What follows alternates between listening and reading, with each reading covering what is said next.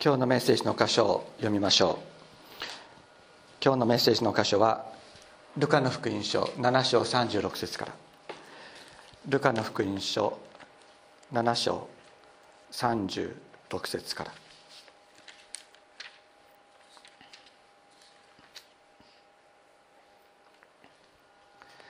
さてあるパリサイ人が一緒に食事をしたいとイエスを招いたのでそのパリサイ人の家に入って食卓に疲れた。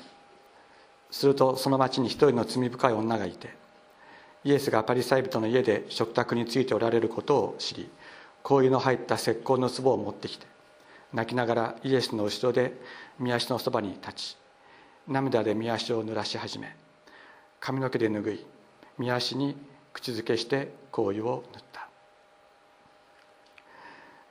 イエスをイエスを招いたパリサイ人はこれを見てこの方がもし預言者なら自分に触っている女が誰でどんな女であるか知っている知っておられるはずだ。この女は罪深いものなのだからと心ひそかに思っていた。するとイエスは彼に向かって「シモンあなたに言いたいことがあります」と言われた。シモンは先生お話しくださいと言った。ある金貸しから2人の者が金を借りていた。1人は500でなりもう1人は50でなり借りていた。彼らは返すことができなかったので金貸しは2人とも許してやった。では2人のうちどちらが余計に金貸しを愛するようになるでしょうか。シモンが余計に許してもらった方だと思います。余計にという逆はあまり良くないですね。たくさん許していただいた方だと思います。と答えるとイエスはあなたの判断は当たっています。と言われた。そしてその女の方を向いてシモンに言われた。この女を見ましたか？私がこの家に入ってきた時あなたは足を洗う水をくれなかったがこの女は涙で私の足を濡らし髪の毛で拭ってくれました。あなたは口づけしてくれなかったがこの女は私が入ってきた時から足に口づけしてやめませんでした。あなたは私の頭に油を塗ってくれなかったがこの女は私の足に香油を塗ってくれました。だからこの女の多くの罪は許されていると言います。それは彼女がたくさん愛したからです。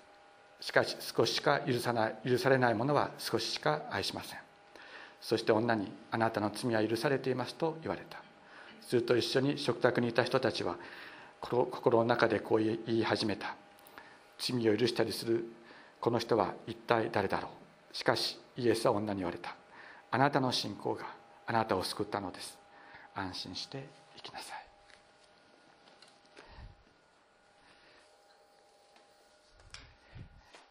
今日はこの箇所から「あふれる涙を受け止めてくださる方」というタイトルでお話をしたいと思っています。ずっと連続でルカの福音書から学んでいます。この間のところを少し思い出していただきたいのですけれどもこの間どういうことが書かれていたかというとこういうことが書かれていました。ヨハネの教えを聞いた 全ての民はバプテスマのヨハネですね。洗礼者ヨハネの教えを聞いた全ての民は民っていうのはこれはラオスという言葉で神の民という意味です。神の民は酒税人たちでさえ罪人の頭と言われる酒税人たちでさえヨハネのバプテスマを受けて神の正しいこと神様が正しいのであって自分が正しいのではないということを認めた。これに反してパリサイ人パリサイ人っていうのは立法の専門家のことです。聖書を教える人たちだった当時ね。立法の専門家たちは彼ら彼からバプテスマを受けないで神の自分たちに対する御心を拒んだとあります。で今日の箇所はその具体例なんです。今日の具体これについてどういう人たちが神様の憐れみを受け神様が自分ではなくて神様が正しいということを認めたのか。そしてどういう人たちが神様の自分たちに対する御心を損なってしまったのか。ということを今日はですね具体例を挙げてルカは説明しているわけです。神様が正しいことを認めた神の民とは一体誰か。神様の自分に対する御心を拒んだ者とは一体誰だったのか。また私たちはどちらに属するのか。どちらに属したいと思うのか。それを聖書は私たちに問いかけています。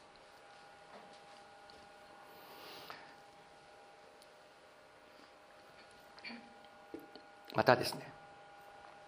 こに非常に、えー、大量の涙を流した女性が出てきます。その大量の涙を流した女性に対する、えー、イエス様がどういう対応なさったか。またそのちょっと前にはですね私たちは泣かなくてよいと泣いている人に向かって泣かなくてよいとおっしゃられたイエス様の言葉も聞いています。その両方からですね私たちはイエス様がどういう方であったのかということを知って、えー、知りたいと思います。一人息子を失ったやもめに対しては泣かなくてもよいとおっしゃった。なぜか。イエス様はその一人息子をよみがえらせられたからです。ここではですね涙を受け止めてくださるイエス様がいます。どうしてイエス様は私たちの涙を受け止めることができるのか。それはそこにある涙の意味。その理由を知ってくださっているからです。私たちはどういう時に泣くでしょうか。深い悲しみに出会う時。また本当に神様に対する深い深い感謝を持つ時。また深い喜びに満たされる時。あるいは懐かしさ。切なさ。そういうものを感じる時に私たちは涙を流します。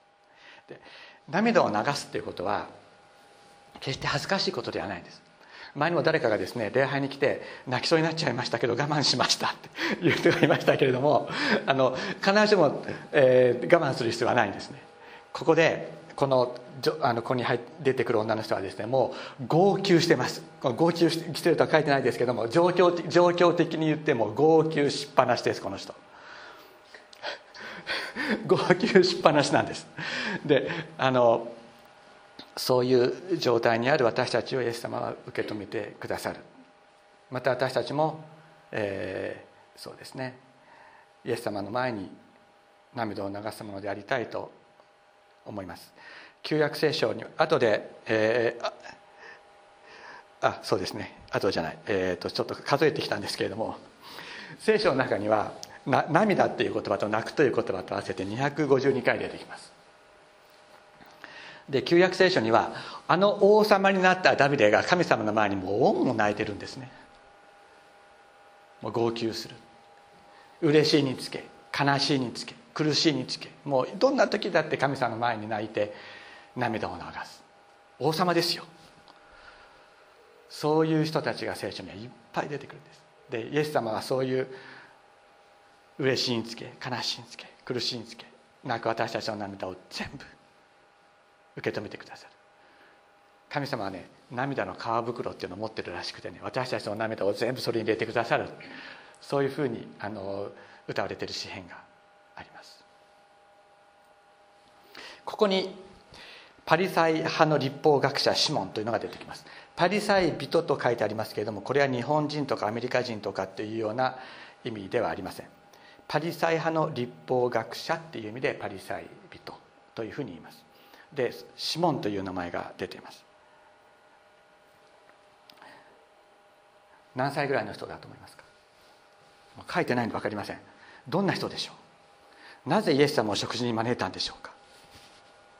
何を期待して彼はイエス様を食事に招いたのでしょうか？何歳ぐらいだと思いますか？イエス様はこの時30歳ぐらいですね。30歳ぐらい。この人もうちょっと年上だったかもしれないね。ひょっとしたら。多分裕福だったと思います。でなぜイエス様を食事に招いたんでしょう？何を期待したんでしょうか？教えてもらいたかったんでしょうか、まあ、先生と言ってますからラビって言ってあの先生と言ってるから何か教えてもらいたいという気持ちもあったとは思います。ところがもしこの人が預言者なのならば自分に触っている女がどんな女でこの女が誰でどんな女なのかってことは分かるはずだと言ったってことはこいつは預言者じゃないなって思ったということですよね。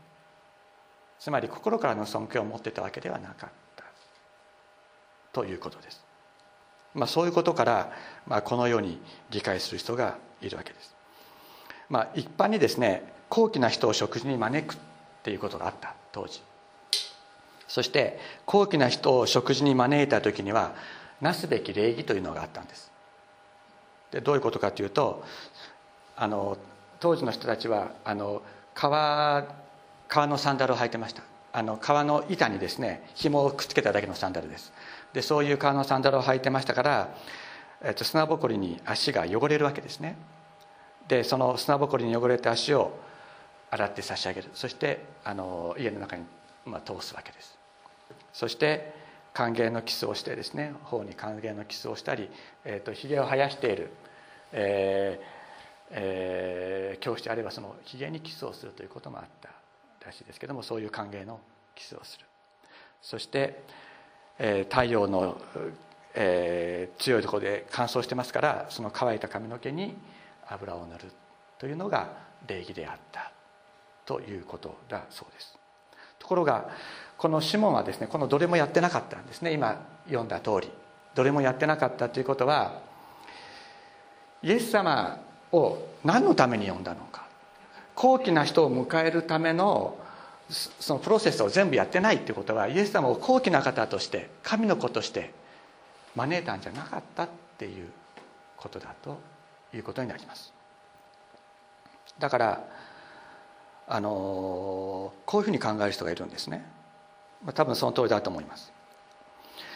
旅の宗教家を招いて食事を差し上げるっていうのは、まあ、敬虔な信者の証であった当時の社会社会においては、まあ、そういう旅をしている宗教家がいます。そういう人たちを自分の家に招いて食事を差し上げることによって自分は立派な生き方をしているんだということを社会に表すことができた。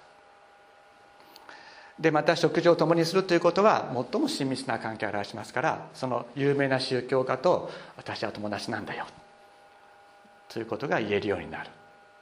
だからおそらくシモンは自分の名声のためにイエス様を招いたんじゃないのかと、まあ、言われるわけです。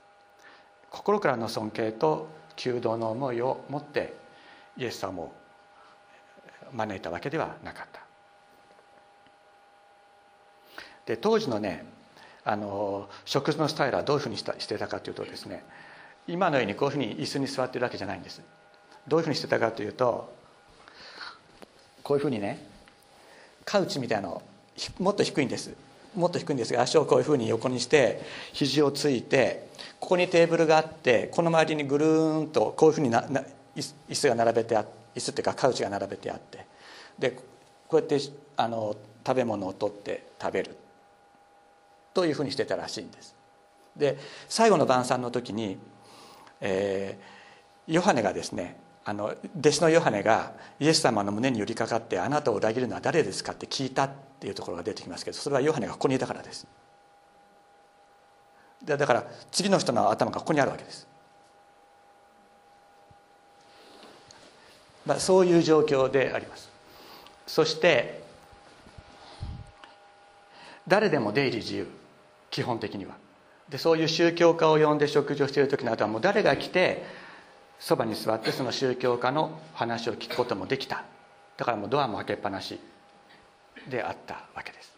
だからこの女の人はイエス様のすぐそばまでやってくることができた。ということになります。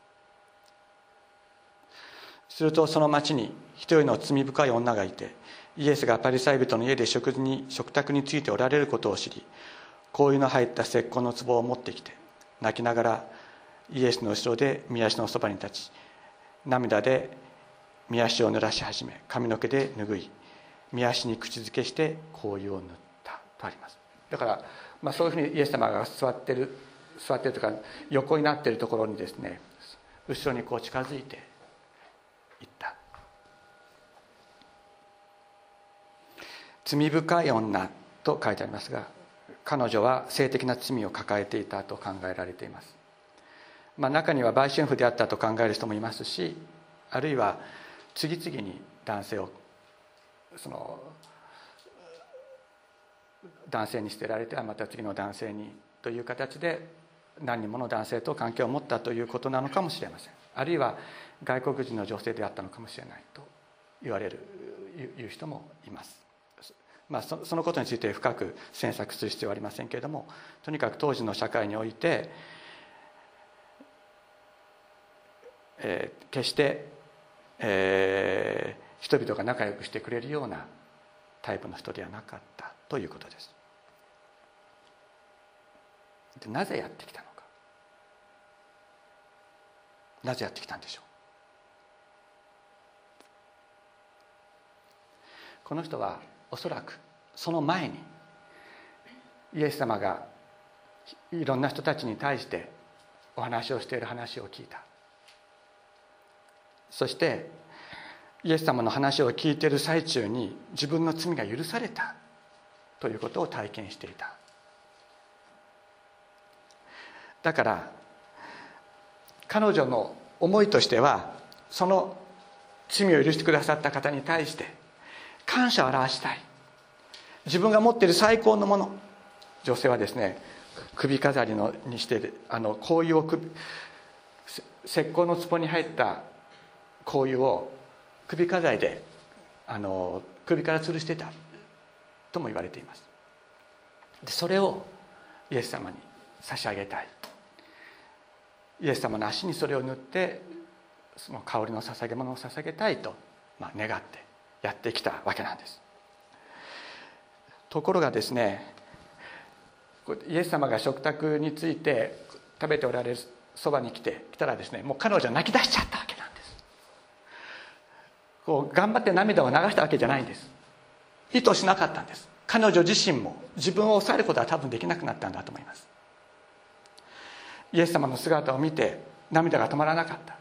そして彼女はイエス様の足元に来た時にもう倒れ込むようにしてですねイエス様のところでうずくまってしまったんだと思います。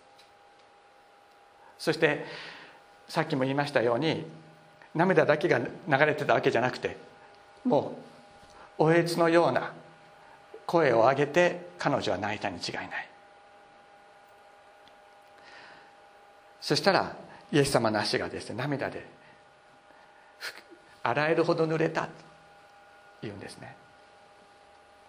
そしてそれをそしたらですねそのイエス様の足っていうのはどういう足だったかっていうと泥だらけだったんです。泥だらけだったから彼女が流した涙でそこに泥ができるわけですね。泥の塊ができる。それを見て彼女はそれを拭き取ろうとした。髪の毛で拭いてしまったのです。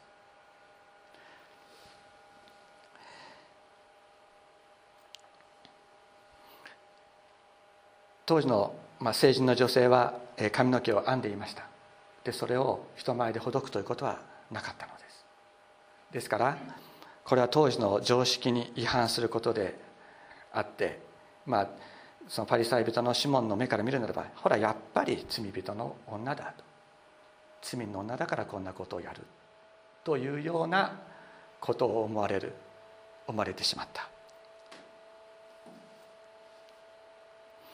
ところが彼女はですねそのままもううずくまったままです。もううずくまったまんま泣きながらイエス様の足に口づけをして石膏の壺を割って高価な香油をイエス様の足に塗りました。普通は頭に塗るものです。それを足に塗った。自分が捧げるものはイエス様の足にでも塗っていただければと、まあ、そういう思いだったんだと思いますね。パリサイ人シモンの目には異様な行為であった。そしておそらく彼は俺の家ではこんなことはやってほしくない。俺の目の前ではやってほしくない。と思ったに違いないのです。だから彼は心の中で言うんです。この男はやっぱり預言者じゃないよな。自分に触ってる女がどんな女かも見分けられないのならこんな男は預言者じゃない。というふうに、まあ、ここいつの話なんか聞く必要はないと。いうふうに彼は思ったということです。まあひょっとしたら、まあ、足も洗って差し上げず歓迎のキスもせず頭にオリーブオイルを塗ったりもしなくてあ、まあ、まあそれでよかったかなみたいな気持ちもあったかもしれないですね。そういうふうに思ったということであれば。しかし預言者に勝る神の子主イエス様はこれに対してどのような対処をなさったか。質問シモンにご質問になるんです。この女性に直接言及しないんです。この女性のことをすぐに「ほらこの女性はね」っておっしゃらないです。もう彼女はもう泣き続けてるんです。でみんな彼女の方を見てるんです。その時に「いやこの女性はね」ってイエス様おっしゃらなかった。そうじゃなくてこの女性シモンに「シモンあなたに言いたいことがある」って言ってシモンと自分との会話の方に人々の目を向けさせるんです。この女の人に向けられている、えー、この人一体どういう人なのっていうような人々の目をこの女性から引き離してシモンとイエス様との会話の方にこう向けさせるんです。イエス様はこの女性を隠すわけです。人々の目から隠す。そして、まあ、こういうふうにシモンに言うんですね。ある金貸しから2人の者が金を借りていた。1人は500デナリもう1人は50デナリ借りていた。1デナリっていうのは1日分の日給です。ですから500デナリっていうのは、えー、500日分ですね。1年数ヶ月分の、えー、お給料。そしてもう一人は50デナリですから大体今2か月分というところでしょうか。彼らは返すことができなかったので金貸しは2人とも許してやった。では2人のうちどちらがたくさん金貸しを愛するようになるだろうか、まあ、こういう質問なさった。そうするとシモンは「たくさん許してもらった方だと思います」と答えた。イエス様は「その通りあなたの判断は正しい。あなたの言う通りですね」と言ってシモンから正しい答えを引き出した上でその答えによってこの女性を守るわけです。シモンが出した正しい答えによってシモンがこの女性をもう攻撃することができないようにするためにそのシモンの答えによってこの女性を守ります。そして最後にあなたの信仰があなたを救ったのです。安心していきなさいと言ってこの女性の語りかけと称賛をによってこの会話が終わるということになるわけです。すごいですよね。誰かがこう責められていたいたりするとですねみんながそその女性をの方にですね金の目を向けている時にイエス様はその女性を「いや実はこの人はね」っていうふうに言わなかったんです。そうするとみんなの目はその女性に向けられたままになりますよね。イエス様はそうはなさらなかった。そうじゃなくてシモンちょっと話がある。って言ってみんなの目をシモンとイエス様との間に向けさせて隠してくださる。私たちが何か人の前で恥ずかしい状況になってしまった時イエス様はそれを隠してくださるんです。そういう方です。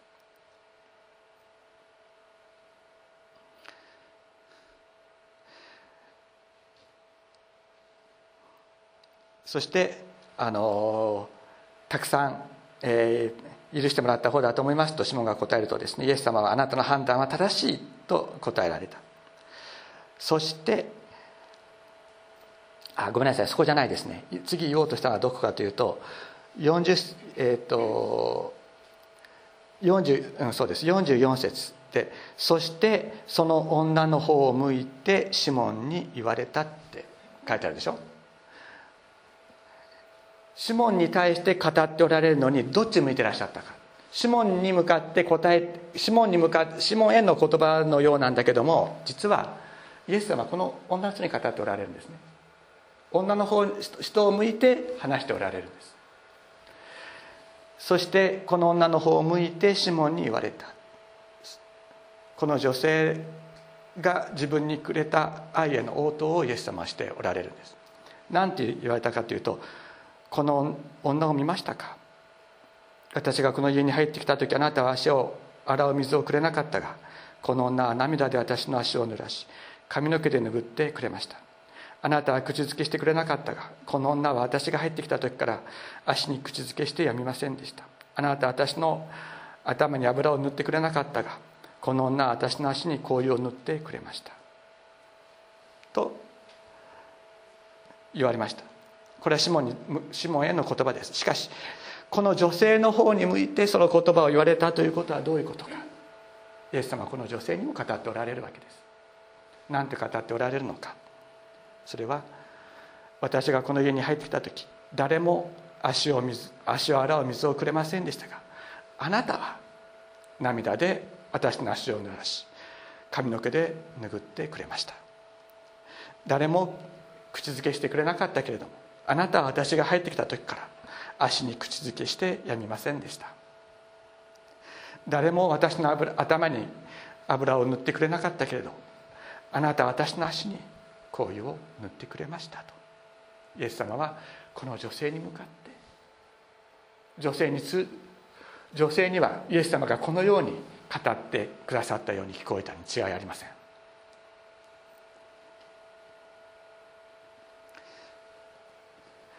イエス様言われました。だから私は言うのです。この女は多くのこの女の多くの罪は許されているというのは彼女はたくさん愛したから。たくさん許されているからたくさん愛したんだ。とおっしゃるのです。少ししか許されないものは許されていないものは少ししか愛さない。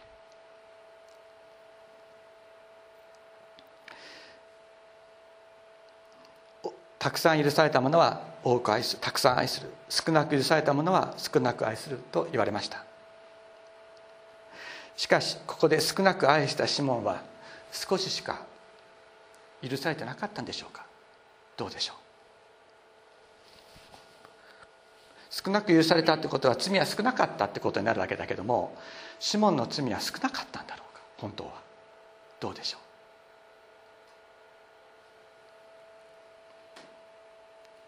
彼はイエス様を呼んであこいつは預言者じゃない。こいつには何も分かんない。こいつの話なんか聞く必要なかった。というふうに思ったわけです。神を神と認めない。自分の方が正しい。と思う気持ち。彼の罪は大きかったと思います。大きかったのです。しかし彼はそれを認めなかった。自分の中にどれほど大きな罪があるのか。それはもちろんこの女性のように多くの男性と関係を持つようなそういうような罪を彼は多くの女性と関係を持つような罪を犯してなかったかもしれない。しかし許そうとする神様の御心を彼は無駄にしたのです。そしてイエス様を否定しました。愛を否定する。愛を否定する罪ほど大きな罪はないのです。だから具体的に私は人のものを取りました。私を人を傷つけてしまった。あるいは命を殺めてしまった。といったような具体的な行為による罪ということとは別にですね自分自身は自分自身の本質というのは神様から救われなかったら本当に罪の塊であって救われないんだ。自分自身は本当に神様の救いを必要としている。というそういう罪の意識。そういう罪の意識を持っている者たちは仮に具体的な罪をあれこれ犯していなくても神様から許された時に私の全ての罪を許してくださったことを感謝します。私は誰よりも罪深いものですというそういう意識を持つのです。そその人たちはですね多く許されているという意識を持つ。その時自分のアイデンティティがイエス様と一つになるということを体験します。だから多く許されたものは多く愛するとイエス様がおっしゃる時にそれは私こそ罪人の中の罪人。私こそ罪人の頭です。イエス様こんな私を許してくださったことを感謝しますということを私たちが告白する。それがイエス様との関係になっていくわけなんです。誰かを見てねあ私はあの人には大丈夫。私はあのあの人ほど悪くはないというふうに思っている時僕たちは神様との関係が壊れてずれてしまって。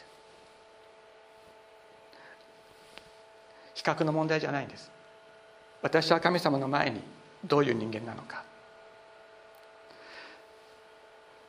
神様とだけ神様の目だけ見ている時に私は一体どういう人間なのか。そのことだけが大切です。その時ですねあふれる愛と感謝喜びが私たちの中に満ち溢れていく。パウロという伝道者は言いました。実に私は罪人の頭であると。実に私は罪人の頭であると。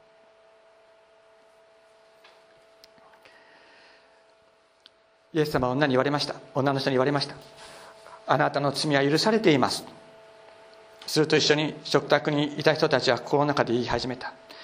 罪を許したりするこの人は一体誰だろうと。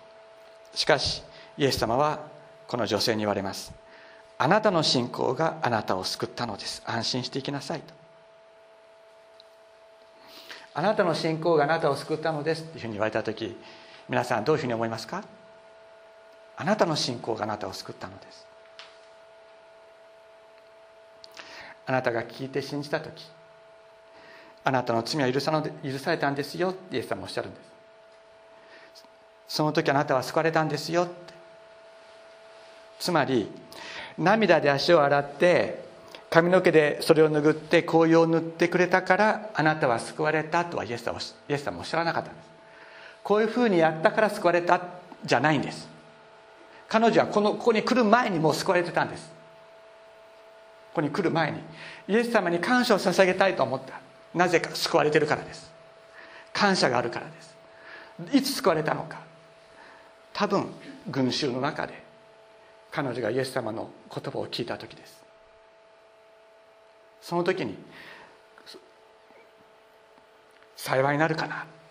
心の貧しいもの。天の御国はあなたのものだと。イエス様が語ってくださった。幸いなるかな？悲しんでいる者たち。神様があなた方を慰めてくださるというそういうイエス様の愛の言葉を聞いた時に彼女は自分の心が清められていく。自分の罪が許されているということを知ったのです。その時に彼彼女は救われたんです。でその言葉を聞いた時に彼女は信じた。だから彼女は救われた。イエス様がおっしゃるんです。あなたの信仰があなたを救った。あなたがでもどうでしょう？この女性を救ったのは何だったんでしょうか？この人が頑張って信じたからですか？らそうじゃないですね。イエス様が語ってくださった言葉を聞いたから信じることができた。イエス様の恵みが彼女を救ったのです。それなのにイエス様おっしゃるんです。あなたがあなたの信仰があなたを救ったんですよ。とおっしゃるそうすると皆さんどうでしょう？イエス様があなたの信仰があなたを救ったんですよっておっしゃった時に皆さんだったら何て答えますか？そうですよね。私が信じたから私は救われたんですよねって答えますか？そうじゃない。それは高慢な思いであります。だからね言うならばこういう感じなんです。あなたの信仰があなたを救ったんですよ。言われたら 違います違います。あなたの恵みが救ってくださったんです。あなたの信仰があなたを救ったっていうふうにイエス様は私たちを褒めてくれる。だけどその時に私たちは 絶対違います。おそらくイエス様がおっしゃることに対して私たちが違うって言ってみるのはこれだけかもしれないと思うけれどもあなたの信仰があなたを救ったって言われた時にイエス様それは違います。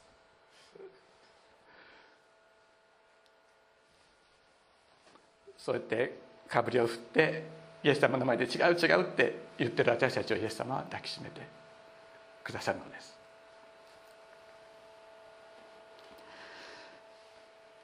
いいえ主よあなたの恵みだけが私を救ってくださいました。これが唯一の信仰告白であります。主イエス様との内的なつながりがある時に私たちはもうこういうふうにしか答えられない。イエス様との内的な関係がなかった時にそうだよなあの時に頑張って聖書を勉強して信じたから救われたんだよなっていうふうに思ってる間はイエス様と関係はないんです。イエス様との関係がある時には違います違います。あなたの恵みが救ってくださいました。という喜びが私たちの中にあるのです。イエス様はおっしゃいました。さあ安心していきなさいと。でもねさあ安心していきなさい。もう下の方にもう答えが答えをちょっと書いてしまってたんで仕方がないんですけれども安心していきなさいって、まあ、どこに行くんでしょうか。彼女はその家を出た時彼女がその家を出た時に彼女を「よかったね」って言って抱きしめてくれる女の人たちがいたのです。8章の次8章に書いてありますけれどもイエス様の周りには悪霊や病気を治していただいた女たちすなわち7つの悪霊を追い出していただいたマグダラの女と呼ばれるマリア。ヘロデの羊クーザの妻ヨハンナスザンナその他自分の財産を持って彼らに仕えている大勢の女性たちも一緒にいたと書いてあります。そういう人たちがシモンの家の周りを取り囲んでいたのです。そして安心していきなさいと言って言われて出ていったその女性を彼らが受け止めて髪の毛をきれいに洗ってあげて洋服をきれいにしてあげてそしてこれからイエス様と一緒についていきましょうと言って受け入れてくれた人たちがいた。そういう人たちが周りにいたから彼女はやはりこのグループの中で生きていくことができたのです。イエス様はこういうふうにしてですね全てを涙を受け止め私たちの存在を受け止めてくださる。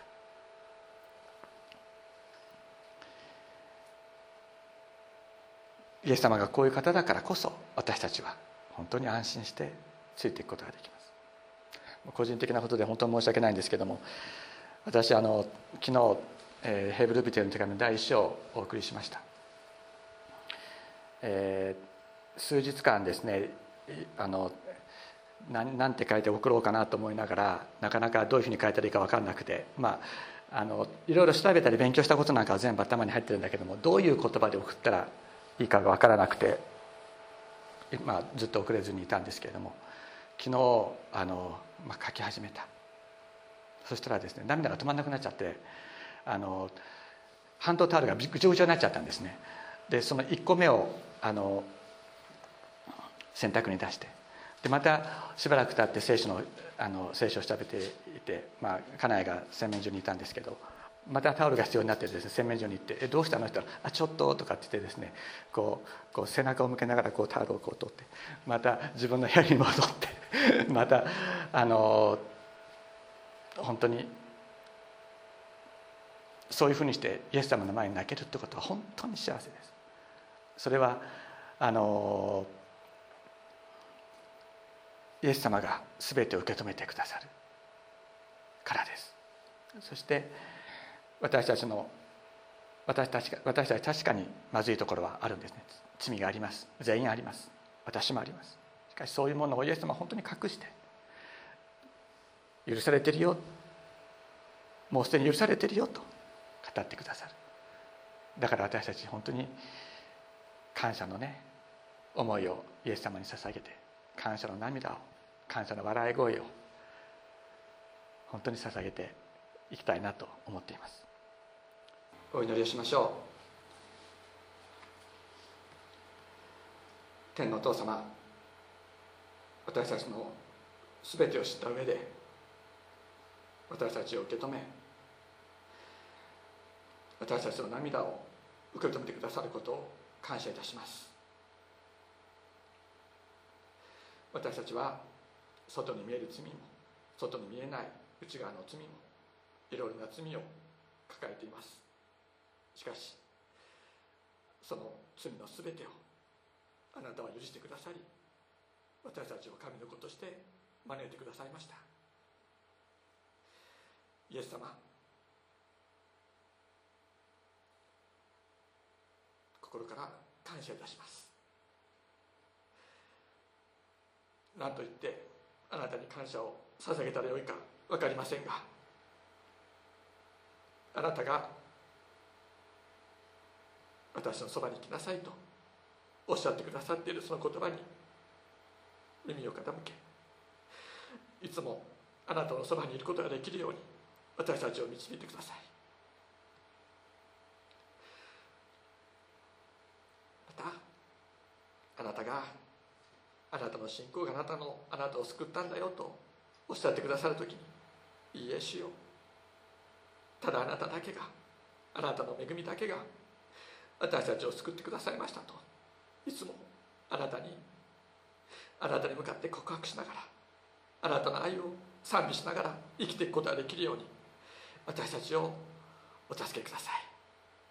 どうぞ私たちが高慢の罪に陥ることなくあなたの前に身を低くしながらあなたを賛美しつつ歩んでいくことができるよう助けてください。感謝して尊いイエス様の皆によってお祈りします。アメン。